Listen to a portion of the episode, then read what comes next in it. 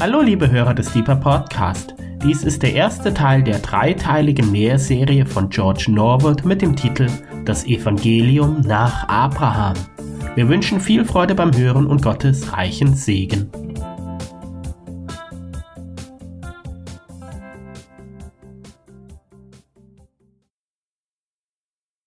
So, ich begrüße euch alle.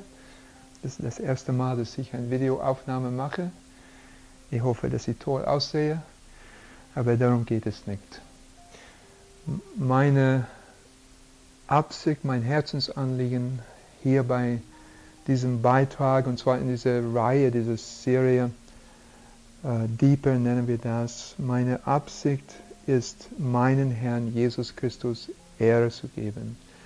Ich bin Alttestamentler, ich lebe im Alten Testament und ich will, dass wir Jesus besser verstehen anhand der Texte, der, der, der, der Texte im Alten Testament, die über Abraham reden. Vor allem Kapitel 22, Kapitel 14 und auch Kapitel, Kapitel 15.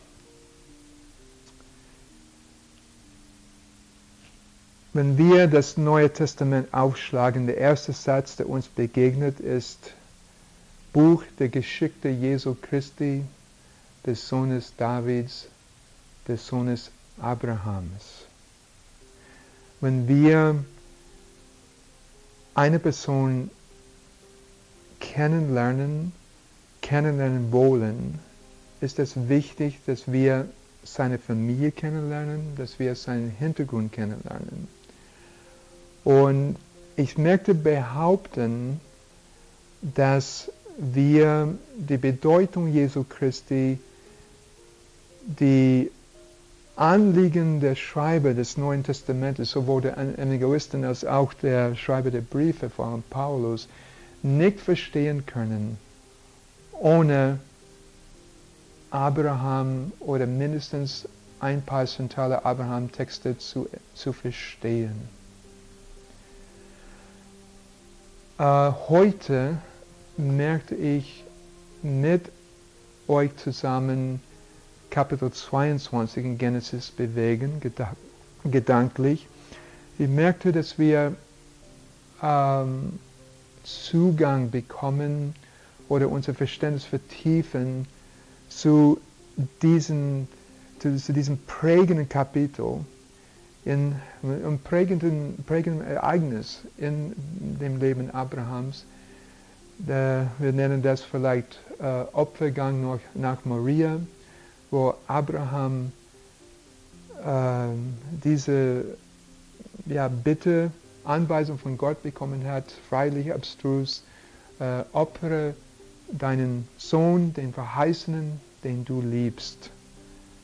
Eine sehr schwierige Stelle im Alten Testament, äh, bestimmt kaum zugänglich, äh, wenn, wenn man nicht ähm, vertraut ist mit biblischem Denken und ziemlich einmalig in der Schrift.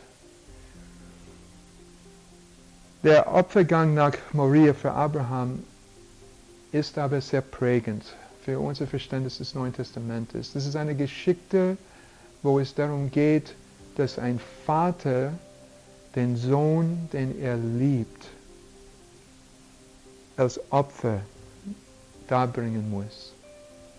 Ist eine Geschichte, wo das, was zunächst einmal ähm, am Ende scheint, unmöglich scheint, ähm, als Versagen scheint oder als Enttäuschung scheint, am Ende doch was Gutes ist. Es ist eine Erzählung, wo Abraham, der Freund Gottes, Jesus, das Lamm Gottes, sieht. In einigen Stellen des Neuen Testamentes, wo über Jesus geredet wird, kommt das Verbum sehen sehr stark vor. Ähm, ich möchte kurz ein paar Stellen durchgehen und dann, wenn wir uns den Kapitel 22, würde ich sagen, typische Stellen, klassische Stellen, die wichtige Aussagen machen über Jesus, sind zum Beispiel Hebräerbrief, Hebräer Kapitel 12, Vers 2, der erste Teil des Verses. Die klassische Aussage, wir wollen irgendwie ähm, mit Ausdauer den Lauf laufen, indem wir hinschauen auf Jesus, den Anfänger und Vollender des Glaubens. Ich möchte unterstreichen für uns mental die, dieses Tunwert, äh, Tunwort, äh, indem wir hinschauen, also hinschauen auf Jesus Christus. Äh, eine andere Stelle, ähm, Jesus sagt in Kapitel 8 in Johannes Evangelium, Abraham, euer Vater, jubelte, dass er meinen Tag sehen sollte. Und er sah ihn und freute sich. Also hinschauen auf Jesus, ja uns nicht hinbewegen zu Jesus, äh, sagte Schreiber von der Person, hinschauen auf Jesus, hier Jesus sagt, Abraham sah meinen Tag und freute sich, dass ihn sah. Nicht gesagt hat, ja, Abraham hat meinen Tag erlebt, so mein Tag sah. Das Sehen ist sehr wichtig. Und dann als letztes Beispiel für dieses Sehen, äh, die christologische Bedeutung von Sehen für die Schreiber des Neuen Testamentes. Die Bibelstelle, die man äh, argumentieren kann, vielleicht die wichtigste Stelle ist im Blick auf Jesus Christus, zusammengebaut in einem Satz, wie der Kirchenvater äh, Origenes das auch gesagt hat. Der wichtigste Satz oder die Botschaft der Bibel in einem Satz finden wir in Johannes Evangelium Kapitel 1, Vers 29, griechisch, Idu uh, uh, to hamnotu theou ho airon tin harmatian tu kosmo. Siehe, das Lamm Gottes, das die Sünde der Welt wegnimmt. Und der Vorderteil für diesen Satz, ich lese jetzt den ganzen, ganzen Vers, dass wir merken, wie Sehen eine Rolle spielt in diesem Satz.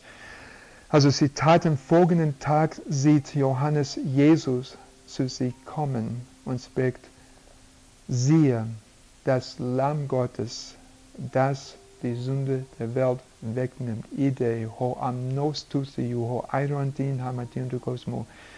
Siehe das Lamm Gottes. Lasst uns das Lamm Gottes in Kapitel 22 Genesis des Alten Testamentes sehen. Hier habe ich das Kapitel vor mir und ich lese das vor, ein Vers nach dem anderen, werde einfach anhalten und äh, mit euch einfach ein paar Dinge teilen, die mir einfallen. Ganz simpel. Und ich vertraue, dass wir mit der Zeit zurückkommen. Ich zitiere und ich glaube, ich werde hier die Elberfelder Übersetzung abrufen, weil Elberfelder sehr nah am Text ist.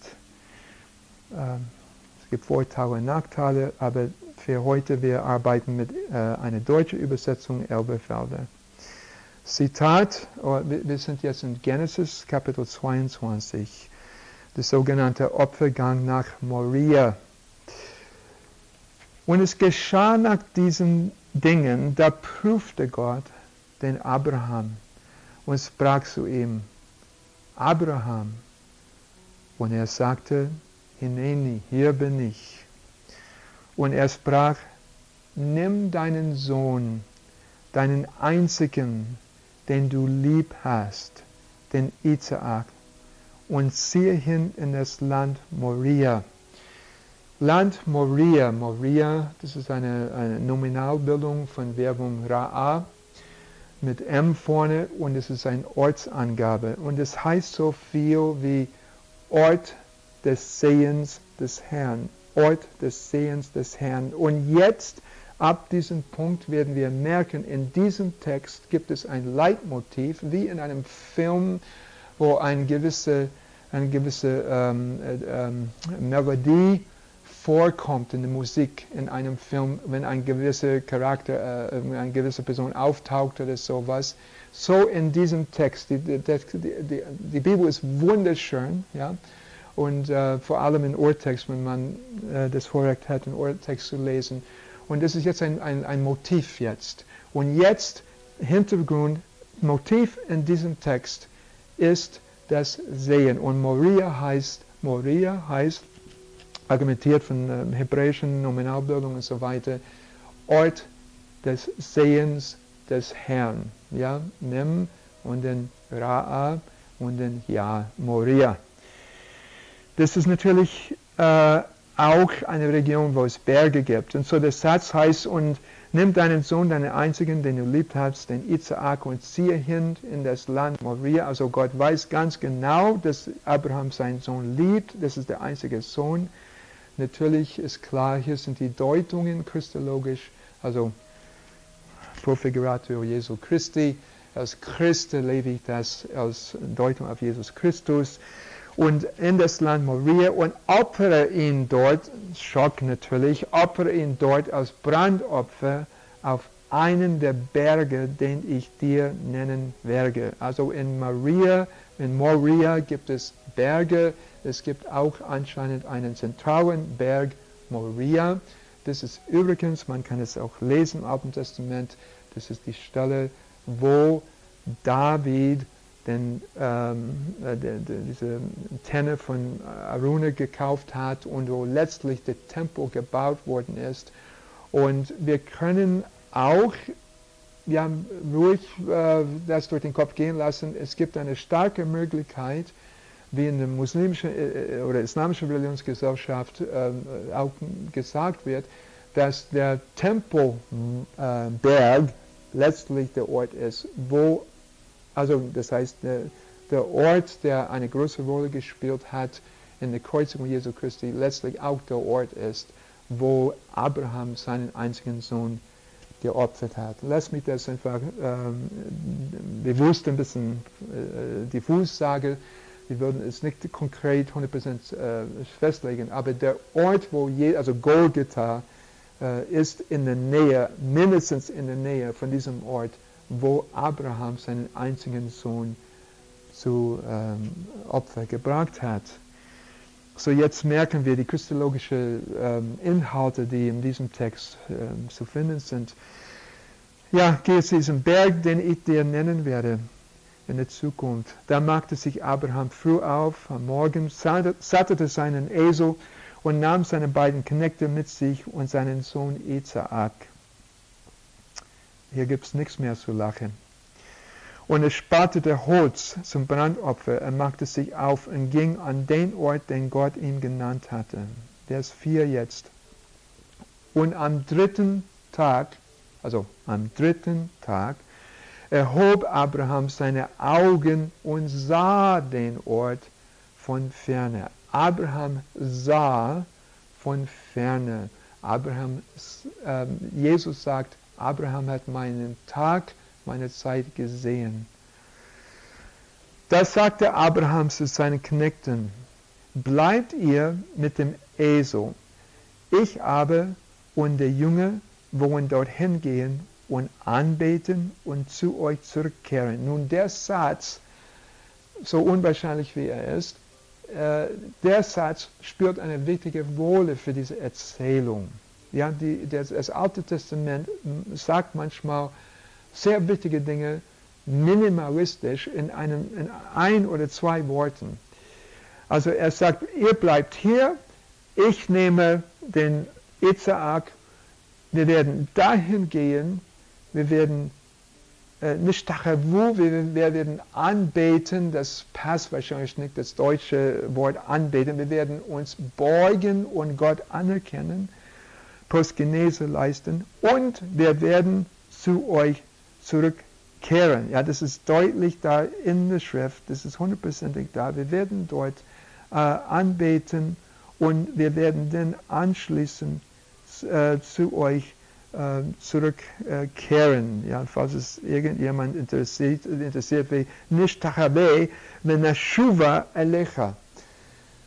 Ähm, pass mir auf, Abraham ist kurz bevor ein äh, unsagbare äh, Gehorsamstat zu, zu vollbringen, unvorstellbar, ab, abstrus ohne Ende, den, den verheißenen Sohn zu, zu, zu opfern. Er kann es kaum über die Lippen bringen. Ähm, er aber äh, er sagt seinen Mitarbeitern, die mit dabei sind, bleibt hier, wir gehen dorthin, wir werden uns beugen und die Herrschaft Gottes anerkennen und dann wir werden auch zurückkehren. Hat Abraham seine Mitarbeiter angelogen? Was ist hier los? Und gerade hier an dieser Stelle, ich möchte ähm, die Stelle äh, oder die Frage äh, stellen an unsere AT-Lehrer oder AT-Professoren. Ähm, der äh, Paulus zuerst. Paulus zuerst. Paulus betont von dieser Stelle Folgendes. Ähm, ähm, er redet von Abraham, der unser aller Vater ist, die glauben, und er sagt von ihm, ja, wie geschrieben steht, Gott hat Abraham gesagt, ich habe dich zum Vater von vielen Nationen gesetzt. Und vor dem Gott, dem er glaubte, der die Toten lebendig macht und es nichts Seiende ruft, wie wenn es da wäre. Okay, es geht mir darum, diese Aussage, Abraham glaubte, dass Gott die Toten lebendig macht. Wir sind natürlich schockiert und fixiert, traumatisiert wenn ich das sagen darf, von dieser Aussage, gehe nach Moria und opfere den Sohn, den du liebst. Oh man, ja. Ähm, aber für Paulus und für den Schreiber von Hebräer hier, die sind fixiert, die sind fasziniert, die sind, äh, die bewundern, die sehen darin, Abraham glaubte eigentlich, dass Isaak doch leben würde. Auch wenn Isaak stirbt, wird er leben. Und für Paulus, Professor Rabbi Paulus und für den Schreiber von Hebräer, das ist ein Zeugnis des Auferstehungsglaubens von Abraham. Er glaubte, dass Gott die Toten auferwecken kann.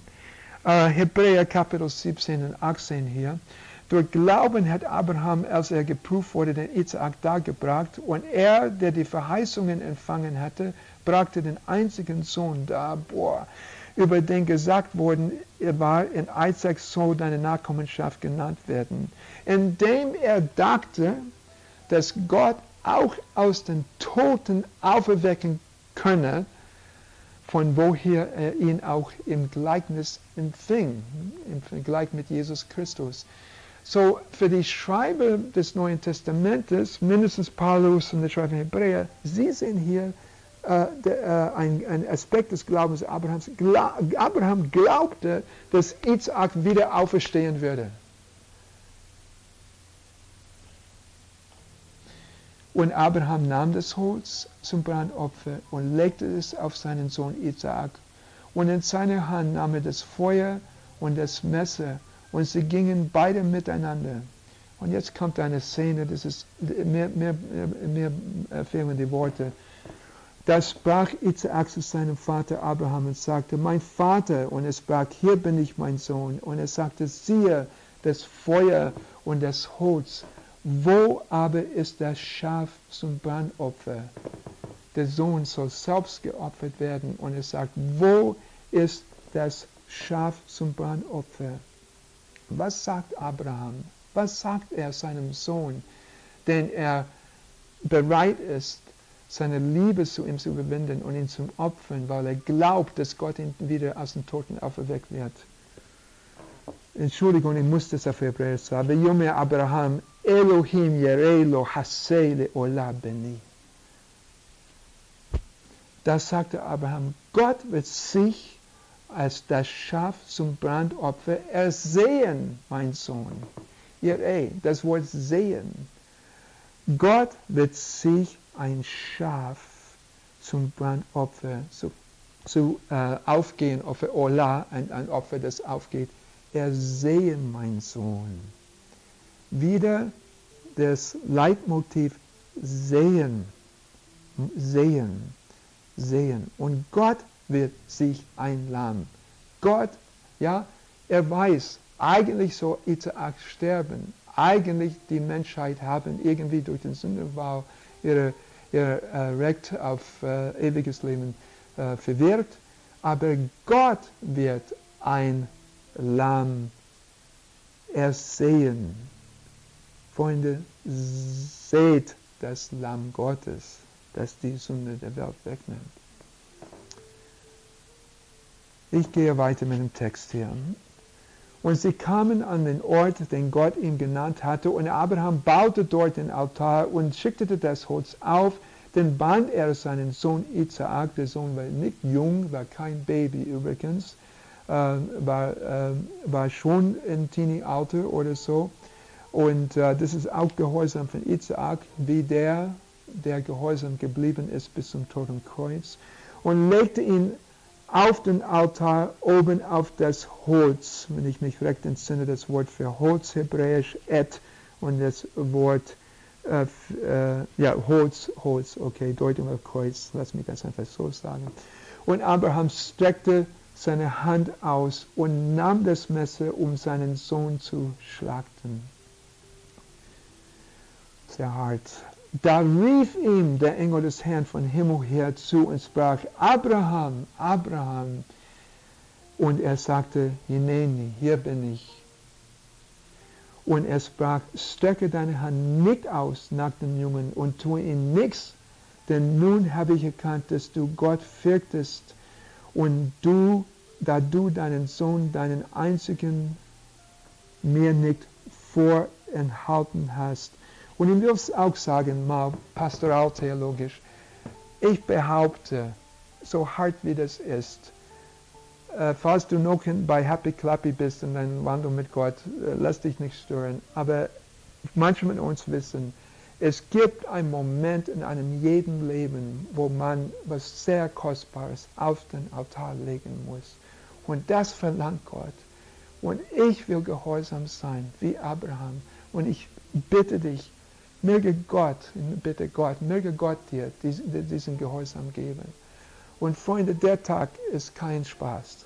Und der Tag ist traumatisierend. Aber Abraham und Paulus und der Schreiber von Hebräer und meine Wenigkeit glaubt an den, der den Toten auferweckt. Leg es auf den Altar, du wirst nicht leer ausgehen. Das ist eine kurze Mini-Predigt mitten in der Bibelstudie hier, Entschuldigung, bin bewegt von dem Text. Und Abraham erhob seine Augen und sah, und siehe, da war ein Widder hinter dem Gestrüpp und seinen Hörnern festgehalten. Da, da ging Abraham hin, nahm den Widder und opferte ihn anstatt seines Sohnes als Brandopfer. Also wieder Abraham sieht was. Ja, er sieht was. Und was sieht er? Und ich, ich habe gedacht, ja, das ist interessant. Es sieht hier einen Widder, also nicht ein Schaf, es sieht einen Widder. Leichter Unterschied. Ich bin kein Tierarzt und ich bin kein Biologe, aber ein paar Worte kann ich verstehen. Und das Wort Schaf und das Wort Widder sind zwei verschiedene Worte. Warum? Ich hätte gerne den Text so geschrieben und Abraham sah ein Schaf und wandte hin und opferte das Schaf. Nee, es steht hier wieder. Warum? Warum? Freunde, der Text sagt nicht Schaf, sondern wieder, weil das Schaf noch kommt. Siehe, das Lamm Gottes, das die Sünde der Welt wegnimmt. Jesus Christus. Der, das Lamm, wenn Abraham sagt, Gott wird ein Lamm für sich ersehen, mein Sohn. Das Lamm ist nicht der Widder. Der Widder ist gekommen. Abraham ist dankbar. Glaub mir. Alles gut ausgegangen. Aber das Lamm kommt noch. Und das Lamm ist Jesus Christus, Gottes Sohn. Und Abraham gab diesen Ort den Namen, der Herr wird ersehen. Adonai Yera. Es gibt ein Lied, Adonai Yera. Ja, der, der Herr wird es sehen. Von dem man heute noch sagt, auf dem Berg des Herrn wird er sehen. Das funktioniert sehr gut auf Deutsch übrigens. Das Hebräische, hier ist eine Stelle, die wirklich super auf Deutsch funktioniert. Das klappt nicht so auf Englisch. Der Herr wird er sehen. Das Wort sehen, das Verb sehen ist dabei. Der Herr wird er sehen. Und es geht in diesem Text um das Lamm Gottes, aber es geht auch darum, dass man was sieht. Und Abraham, Abraham, das so eine zentrale Rolle spielt in der Schrift, er hat das gesehen. Der hat gesehen, es wird ein Tag kommen, wo der Vater seinen geliebten Sohn als Opfer für die Welt dargeben muss. Es wird aber sein, dass das Opfer das Lamm Gottes sein wird, so dass alle seine Nachkommen nicht sterben müssen. Es wird aber auch den Isaak zurückkommen. Es wird sein Sohn wiedergegeben, den Isaak Abraham in Gleichnis und Jesus Christus. Isaak ist nicht umgebracht worden, übrigens. Gott hat ihn davon abgehalten. Und äh, Gott hat äh, Abraham davon abgehalten. Und man denkt, ja, vielleicht, äh, Moment, Abraham glaubte, warum lautet der Text nicht so? Und Abraham stach das Messer in Dings von, von Isaac und, äh, und Isaac starb und dann ist er auferstanden. Nee, wie das Lamm. Der Widder ist nicht das Lamm. Das Lamm kommt erst mit Jesus, auch mit Isaac. Isaac ist nicht aus den Toten auferstanden, sondern das bleibt reserviert für Jesus Christus, der lebt, gestern, heute und in aller Ewigkeit. Und so, ich verstehe ein bisschen, warum der Text so ist. Die Abraham war bereit, Isaac war bereit. Abraham wusste, Isaac wird auferstehen. Aber Gott sagt, stopp, wir brauchen das nicht machen. Die Auferstehung ist reserviert für den, der sein Leben gibt für die Welt. I du, ho amnos tu siu, ho iron ti und tu kosmos, siehe, das Lamm Gottes, das die Sonne der Welt bringt. Und der Engel des Herrn rief Abraham ein zweites Mal vom Himmel zu und sprach, ich schwöre bei mir selbst, spricht der Herr, deshalb weil du das getan und deinen Sohn, deinen einzigen mir nicht vorenthalten hast. Gott weiß, wovon er redet. Abraham ist sein Freund. Gott und Abraham, und muss auch sagen mit Tränen, manche Eltern verstehen, was das heißt, ein Kind darzugeben in Gehorsam. Abraham ist nicht leer ausgegangen, der Vater ist nicht leer ausgegangen. Und du, mein liebes mein, mein Freund, Papa oder Mama, die ein Kind so loslassen musste, du wirst eines Tages nicht leer ausgehen.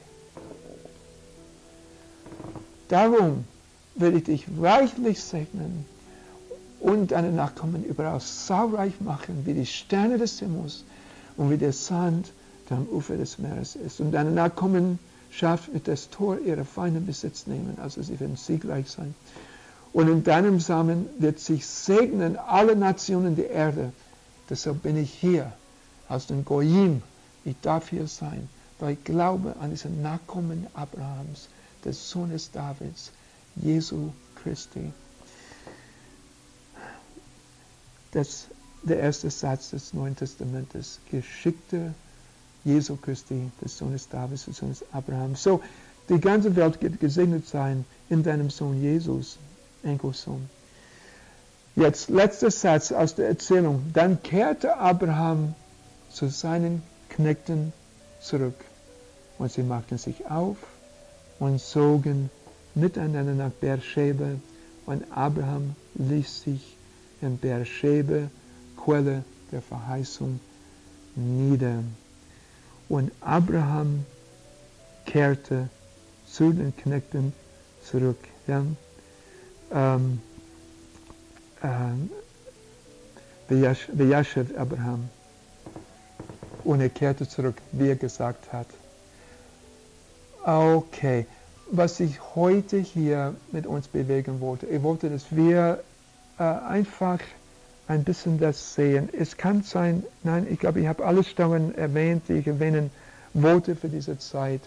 In dieser Reihe, in dieser Serie, es geht darum, dass wir das Evangelium Jesu Christi verstehen anhand zentralen Abraham-Texte, äh, Kapitel 14, Kapitel 15, aber auch Kapitel äh, 22 heute. Und in Kapitel 22 es geht darum, es ist eine Erzählung, wo ein Vater seinen einzelnen, einz, einzelnen, einzig geborenen Sohn äh, geopfert hat, sodass großes Leben äh, für, äh, für, durch die Nachkommen geschieht. Es ist eine Geschichte, wo alles zunächst einmal scheint am Ende und ruiniert zu sein, aber doch, äh, also alles scheint zunächst ruiniert zu sein, aber am Ende, äh, Gott hat doch äh, die Verheißung aufrechterhalten, er ist treu und ist eine Geschichte über das Sehen.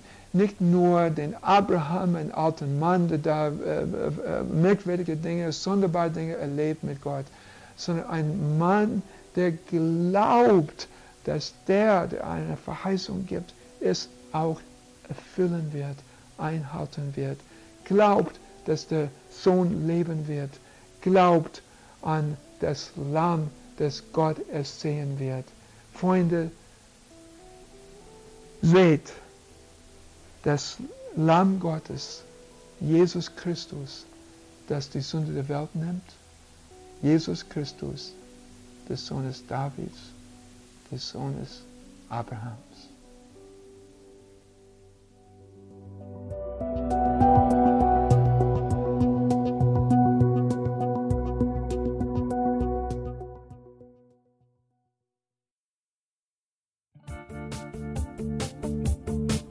Liebe Hörer, wenn Sie noch weitere Abende aus unserer Deeper-Serie mit und nacherleben möchten, besuchen Sie uns einfach auf unserer Webseite www.gebetshaus-freiburg.de.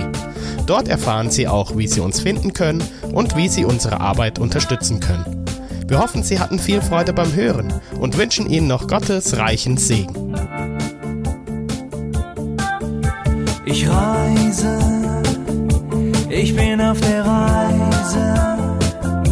mit dir auf der Reise zu deinem Licht. Jesus, du bist mein Weg, mein einziges Ziel. Du bist mein Licht. Ich will tiefer, weiter, höher, schneller.